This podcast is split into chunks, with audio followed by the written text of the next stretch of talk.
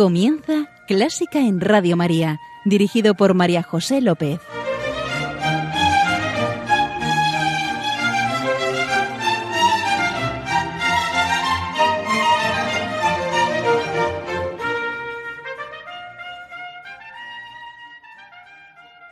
A Dios lo has de llevar dentro y lo has de sentir.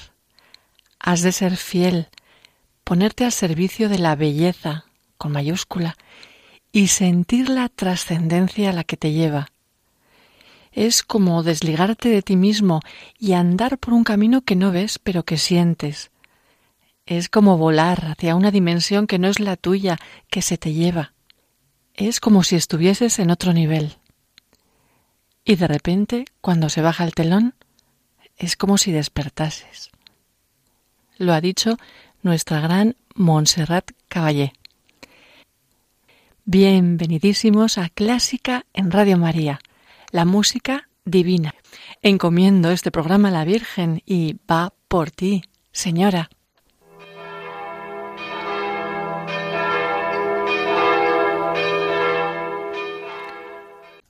Hoy oramos a la Virgen. Bajo tu amparo nos acogemos, Santa Madre de Dios. No deseches las súplicas que te dirigimos en nuestras necesidades. Antes bien, líbranos de todo peligro. Oh siempre Virgen gloriosa y bendita. Y a ti, Señora, te cantamos, te canta.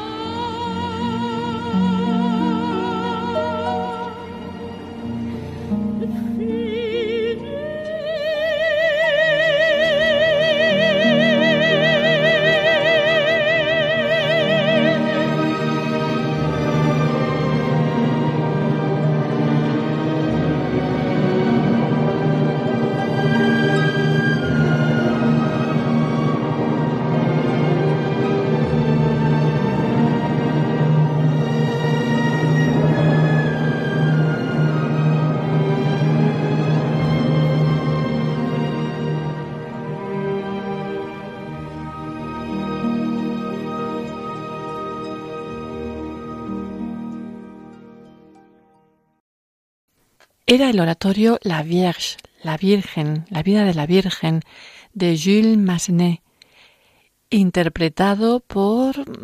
¿Por quién va a ser? Por Montserrat Caballé. Ella decía que era la pieza que más le emocionaba, la que más le ayudaba a sentir a Dios. Hasta siempre. Que el Señor le reciba en sus brazos de Padre y le premie todo el bien que ha hecho en favor de la humanidad con la belleza de su canto.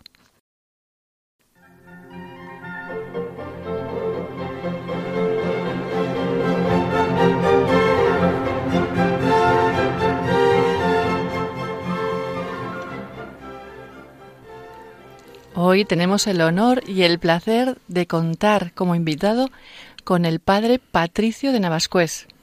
Hola, don Patricio. Hola. ¿Le puedo tutear? Sí, por supuesto. Pues aquí está. El padre Patricio Navascués es presbítero de la Diócesis de Madrid y profesor de patrística en la Universidad de San Damaso. Y músico también. Pues sí. Bueno, estudié música y eso siempre queda, aunque también hay parte que se va perdiendo cuando no se ejercita. Ya, sí, piano, órgano, composición, dirección. Sí. Y ahora al servicio de Dios. Sí, tratando. Sí. Mm, ¿Cómo vamos a hacer este programa? ¿Por dónde vamos a empezar? Pues vamos a empezar por, por un compositor francés romántico, Gabriel Fauré, y con una pieza que tal vez no es de la, la más conocida de él, que probablemente en ambientes eh, cristianos de iglesia sea bastante más conocido que la que vamos a escuchar, el Requiem, que él compuso a la muerte de su madre, un Requiem que, que termina con un número en tonalidad mayor, como queriendo expresar la esperanza que tenía Gabriel Fauré en la resurrección de, de, los muertos y en particular de la de su madre que acababa de morir. Pero en este caso vamos a escuchar una de sus primeras obras, que es el llamado Cántico de Jean Racine, que es un poeta, un literato del siglo XVII francés, del gran siglo XVII francés, que compuso inspirándose a su vez en un himno de la liturgia católica, compuso un cántico al que siglos más tarde, en el siglo XIX, le pone música foré con tan solo 19 años. Y como, qué bárbaro. Como veremos, es una pieza casi perfecta en su, su trazado, ¿no? sé vamos, es una pieza para coro y orquesta en este caso. Él hizo varias versiones de esta obra. La que vamos a escuchar es coro y orquesta eh, se oye muy bien el coro, se, entiende el texto en francés y viene a decir algo así como el verbo igual al altísimo, nuestra única esperanza, el verbo que es el día eterno de la tierra y de los cielos. Nosotros rompemos el silencio de la noche llena de paz. Salvador divino, míranos. Y algunas otras estrofas más, dos más en concreto. Es un himno pensado precisamente para estas horas intempestivas. Es un himno pensado para maitines. De hecho, todavía el himno latino en el que se apoya, quien reza en latín hoy, eh, lo rezará en, el oficio de lecturas de los martes, de algunos de los martes de la, de la semana. Eh, por eso mismo dice rompamos el silencio de la noche de la paz, porque está pensado para la madrugada. Así que con esta obra damos comienzo. A mí hay una parte, la de Reçois les chants qu'il offre, recibe los cantos que el pueblo ofrece a tu gloria inmortal. Se me ensancha el corazón. Sí, sí. Reçois les chants qu'il offre a ta gloria inmortal. Sí, sí. Sí, se puede decir que está muy bien eh, compaginada la armonía, por otro lado muy sencilla, muy sobria, pero perfectamente distribuida por las voces, con la expresión de la letra. Sí. Pues si os parece, rezamos con Fogué y el Cantic. Perfecto.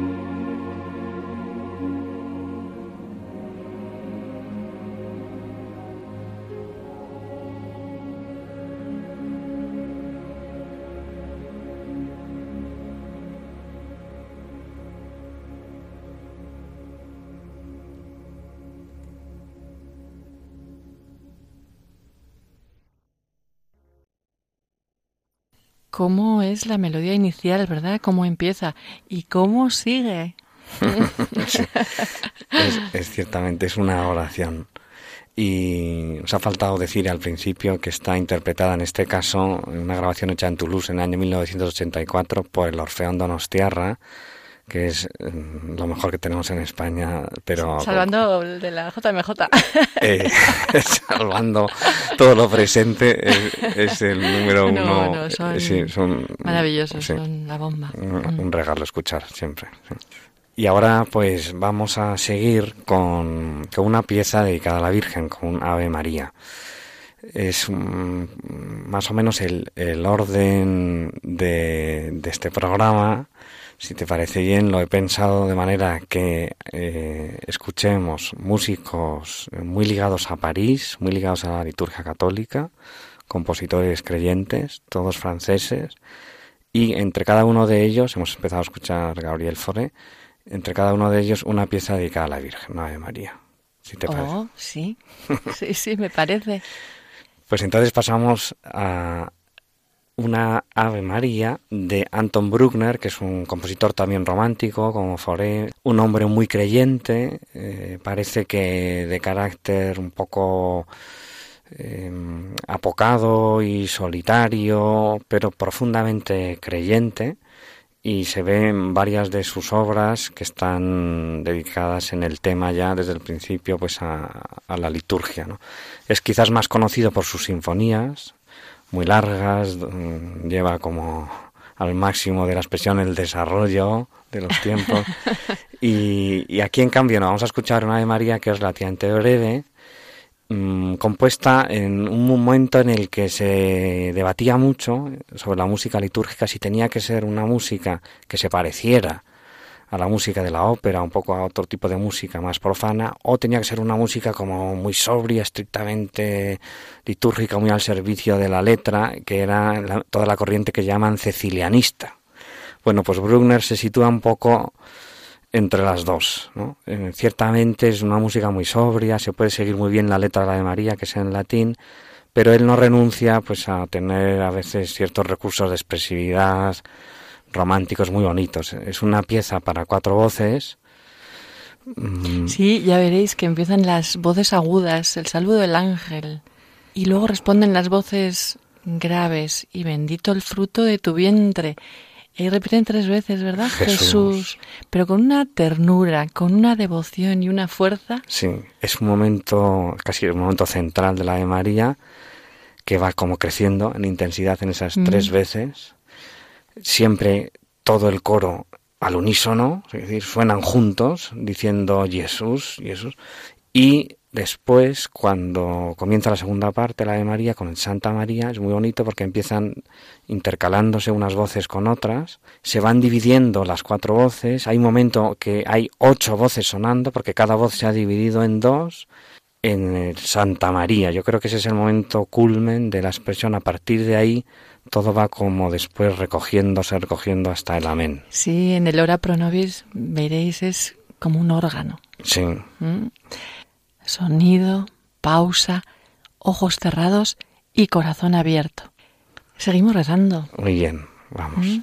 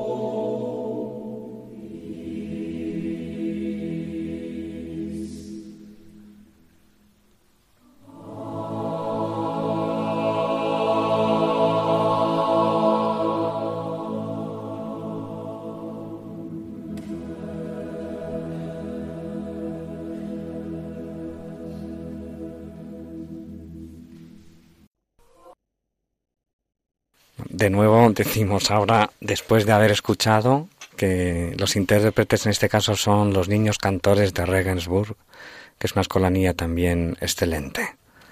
Bueno, soy alguna tos, ¿eh? Sí, eh, ciertamente era indirecto, y, pero bueno. Pero preciosa. ¿No, ¿No me he dejado cambiarla?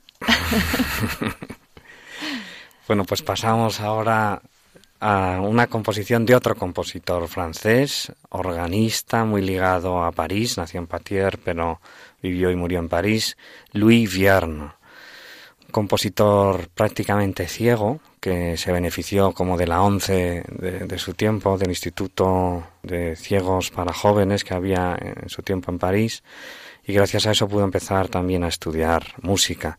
Y otro mm, gran compositor, de hecho una especie como de, de padre de la música francesa ligada, de la música sacra francesa del siglo XIX, que es César Franck, es el que le descubre, mm, siendo un chaval, este Louis Vierne, le descubre en un examen de piano y apuesta por él. Y bueno, pues él se va formando y llega a ser organista de Notre Dame de París, este hombre casi ciego.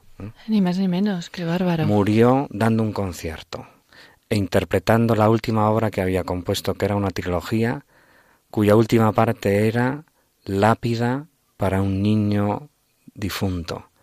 Y tocando esa pieza murió en directo. Eh, pues bendito sea Dios. Y un hombre cristiano. Qué mejor forma de morir del que vamos a escuchar una pieza que se llama Comunión. Es eh, su opus número 8, es decir, una de las primeras obras que compuso también, en este caso. Es una pieza muy agradable de escuchar para órgano, donde el organista lo que tiene que hacer es favorecer la oración de los fieles que acaban de comulgar. Por eso no es una pieza donde se escuchen muchos cambios de registros, de timbre dentro del órgano hay, los vamos, se pueden escuchar, pero son cambios relativamente eh, suaves, ¿no? No, no con, grandes contrastes. Y ciertamente una pieza con la que podríamos pensar que rezarían muy a gusto los fieles de Notre Dame de París cuando la escucharan. ¿Y nosotros ahora, no te parece? Me parece muy bien.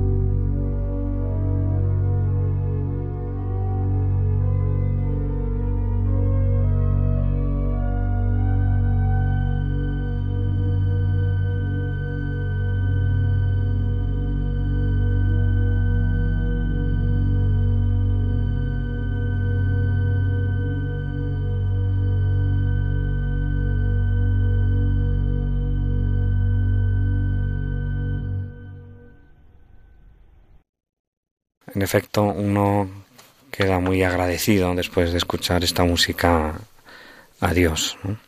Y ahora seguimos. Eh, oh, toca o pieza para la Virgen, pero si te parece, Patricio, la dejamos para el final. Dejamos esta para el final. Sí. Mm. Y seguimos en Francia. En Francia con. Con un alumno del compositor anterior francés que escuchamos, Louis Vierne, todos en la gran estela dejada por César Franck, compositores, todos organistas, intérpretes, improvisadores, todos mm, de confesión católica, y por eso mismo también todos, un poco en contraste tal vez con los músicos que podemos encontrar en otros ámbitos más prusianos o alemanes, que se inspiran en los corales luteranos, estos franceses se inspiran muchas veces en el canto gregoriano. Y precisamente de este músico, Maurice Duruflé, que es del siglo XX, nace a comienzos del siglo XX, muere en el año 86 del siglo XX, vamos a escuchar el Ubicaritas. Ubicaritas, donde hay caridad y amor, allí está Dios. Y vamos a escuchar esta, esta obra que es para coro mixto, una obra muy diáfana, mm, que se escucha también de nuevo otra vez muy bien la letra, son obras que están muy al servicio de la oración, ¿no? no, se complican excesivamente musicalmente para que no se enturbie el texto. Sí, porque el texto sigue diciendo, el amor de Cristo nos ha congregado y unido alegrémonos y deleitémonos en Él. Amemos al Dios vivo. Donde hay caridad y amor, allí está Dios. Cantamos.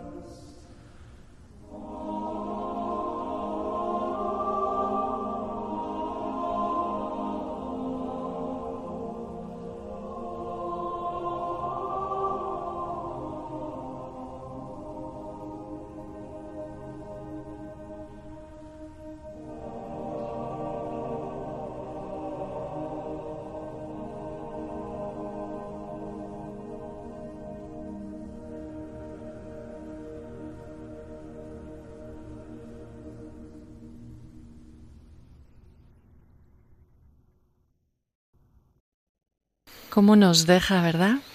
Claro, ahí está el Señor.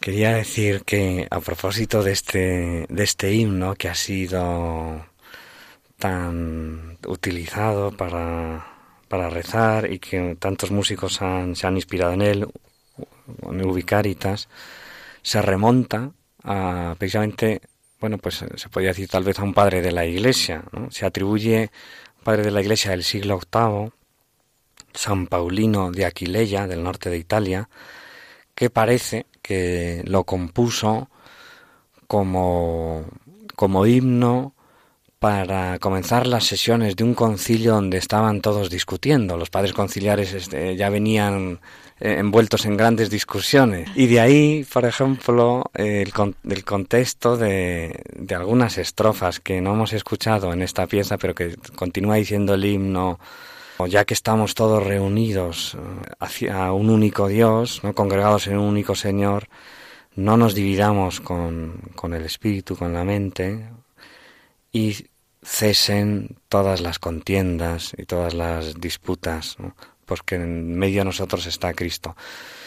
Y mm, bueno, pues aquí por una peripecia de la transmisión de los manuscritos que tenían el himno gregoriano, todos, muchos decimos hoy, ubicaritas et amor deus vies, donde hay caridad y amor, allí está Dios. Pero en realidad, lo que decía el primer verso del himno compuesto por San Paulino es donde la caridad es verdadera, allí está Dios, que es mm. bastante más significativo, ¿no? Ubicaritas es vera, Deus y viest. Mm, no simplemente donde hay caridad y amor, que es que ciertamente pues, está muy bien, pero que es como un poco repetitivo. Y, y, la versión original era más incisiva, ¿no? Cuando la caridad es verdadera, allí está Dios. Bueno, muchas gracias. Y pasamos al siguiente. Pasamos. Me parece que, te va a gustar porque nos vamos hacia el norte. Ay, qué bien. En este caso hacia Álava, donde nació Jesús Guridi, del que vamos a escuchar un Ave María.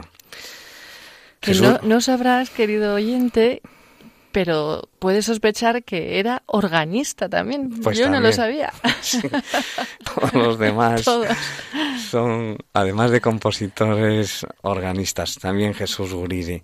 Bueno, eh, además es que eh, precisamente en Álava, en Guipúzcoa, es por donde entraron en España los célebres órganos románticos de Francia, los órganos de París.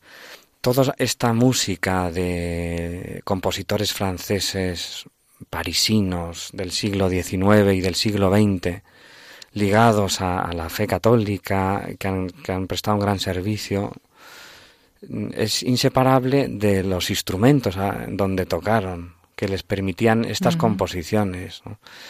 Em, y de hecho, pues eso, en España, por ejemplo, en la iglesia del Buen Pastor de Vitoria, eh, había un órgano de, esta casa francesa em, que probablemente eh, inspiró eh, el tríptico del Buen Pastor a Jesús Guridi, una de las obras más bonitas de órgano del siglo XX españolas. Pero vamos a escuchar el Ave María. Y además Guridi también está vinculado con Francia, no solo por el órgano que pudo, o los órganos que pudo disfrutar en Vascongadas, sino... Y Navarra, seguramente. Y Navarra también, sino eh, porque se formó en París, también, en, casi con 18 años ya está en París estudiando música y composición en una institución muy célebre, muy bonita, que es eh, Escola Cantor, muy bonita, digo, porque la historia de los que la formaron es, es la historia de quienes veían en esa institución una misión para servir a la, a la fe. Bien, entonces escuchamos, allí de hecho Guridi pudo coincidir con Albéniz, con Turina o con Usandisaga. Bueno, y escuchamos una versión que está interpretada por tres escolanías juntas, la de Easo, la del Escorial y la de Montserrat. Todos los niños juntos cantando la de María como todo representando el gran país que somos. Exactamente. sí. Eh, así que con estos niños rezamos.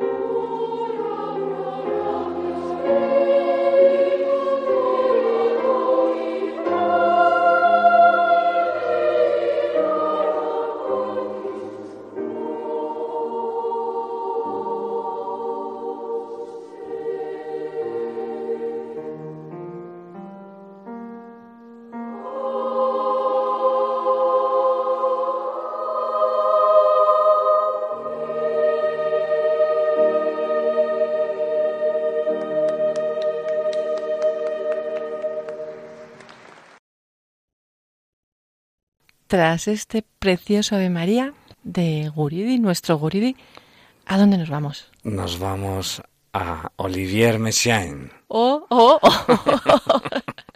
a ver, a ver.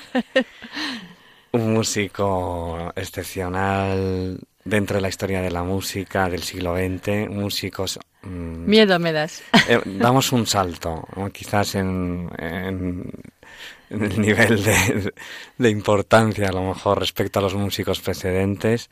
Y este es un músico que una vez en una entrevista declaró, sin ninguna duda, que toda su obra, toda, toda, tenía solo un único fin, que era comentar, poner música al amor de Dios a los hombres. Músico profundamente católico, con una vida que daría para más de un programa, pero que así resumiendo, podríamos decir que él se inspiró en el canto de los pájaros, que consideraba mensajeros entre Dios y los hombres. De hecho, se hizo ornitólogo, escribió el libro del Santo Sacramento dedicado a Jesucristo y se fue a Tierra Santa para escuchar el canto de los pájaros que posiblemente escuchó Jesús. se inspiró también en... Era, era especial, ¿eh? Sí, se inspiró también en el canto gregoriano como los otros franceses de los que hemos hablado antes, y en los ritmos hindúes, ritmos orientales, mucho más eh, variados que, que, los nuestros occidentales, tremendamente variados. Bien, eh, vamos a escuchar una pieza que es una explosión de alegría, de vida y de amor. Esta pieza pertenece a su sinfonía Turangalila, que es una palabra hindú que que está relacionada con el, con el tema, con, con el motivo de la sinfonía, que es la alegría del amor, la alegría de la pasión, pero de un amor que él entiende que es un amor sobrenatural también, un amor donde está involucrado el cosmos entero.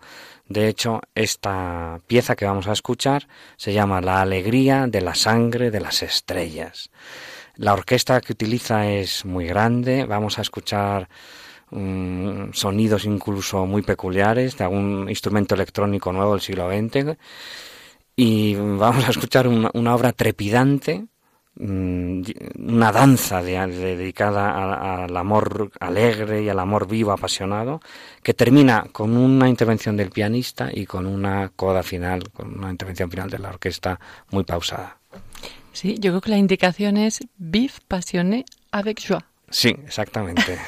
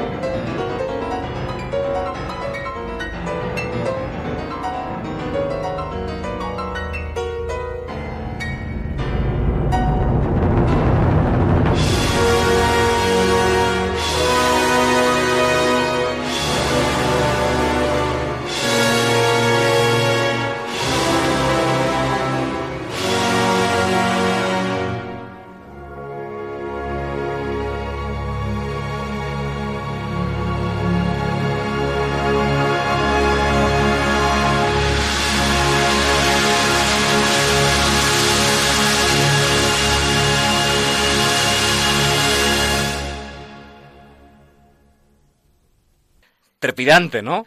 Sí, uh, de, sorprendente. Para papá, papá, papá, para papá, papá, papá. Este, este, por ejemplo, que está al arranque de este tiempo, se ve muy bien estos ritmos que son inclasificables con nuestros criterios más occidentales y enriquece muchísimo la música de, de Messiaen. Indios. Y no, hindúes, sí, ah, indios, indios, vamos, indios, indios, indios de India. Bueno, teníais que ver, eh, Messiaen decía beef, pues tenéis que ver cómo lo vivía el padre Patricio. sí. Uf. Y con esta vida y esta alegría nos vamos a...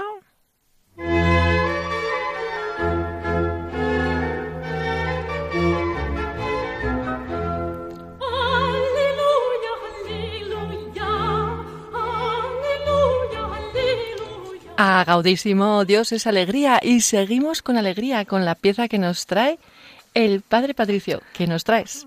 Pues para estar alegres y sobre todo para dormir alegres, que ya es hora de, dormir, Vamos a escuchar, dando un salto hacia atrás en esta línea del 19 y 20, vamos hasta el comienzo del Renacimiento, música española, música de la corte de los Reyes Católicos, Juan de Ancheta, un músico guipuzcoano, pariente de San Ignacio de Loyola, según Oh, algunos. Sí, señor. Oh, oh, eso me gusta. Y de él vamos a escuchar mm, un villancico que tiene un texto precioso, mm, una niña que se duerme y su madre la vela.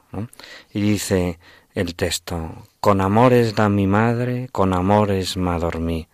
Así dormida soñaba lo que el corazón velaba, que el amor me consolaba con más bien que merecí. Adormecióme el favor que amor me dio con amor, dio descanso a mi dolor la fe con que le serví. Bien, pues yo creo que saber que nos vela un amor que no merecemos, el amor de nuestra Madre, la Virgen, eh, mm, yo creo que nos puede dar un sueño alegre. Y tan alegre. Sí. ¿Mm? Vamos allá.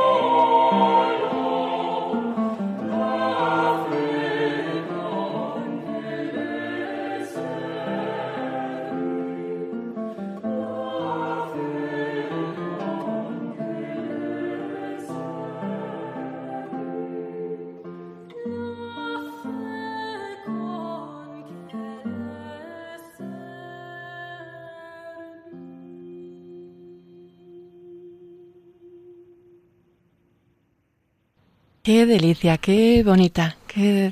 ah, sí. Bueno, pues aquí acabamos el programa, dando muchas gracias al padre Patricio, Patricio de Navascués, profesor de patrística de San Damaso, porque nos ha traído su música y nos ha llevado a Dios y a la Virgen. Pues muchas gracias, yo ya estoy dormido. y alegre. Y alegre. Durmiendo alegremente. Sí, sí. Y mm, gracias, Señor. Gracias, señora. A ti, querido oyente, muchas gracias por estar ahí. Y ya sabes, queda con Dios y con la Virgen, que ellos te guían y te guardan. Un beso muy fuerte. ¡Mua!